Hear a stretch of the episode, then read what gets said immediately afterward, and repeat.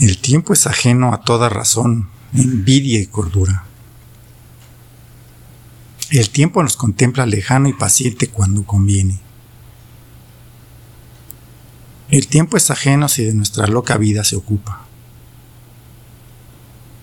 El tiempo no se deja domesticar, el ingrato solo nos retiene.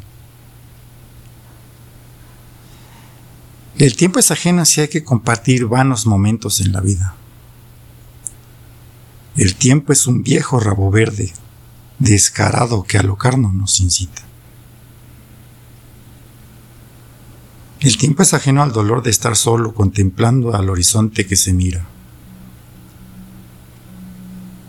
El tiempo es todo aquello que no sientes cuando un dolor intenso te castiga. El tiempo es un viejo sabio y cruel consejero esperando tus recuerdos, llenos de nostalgia y sabiduría.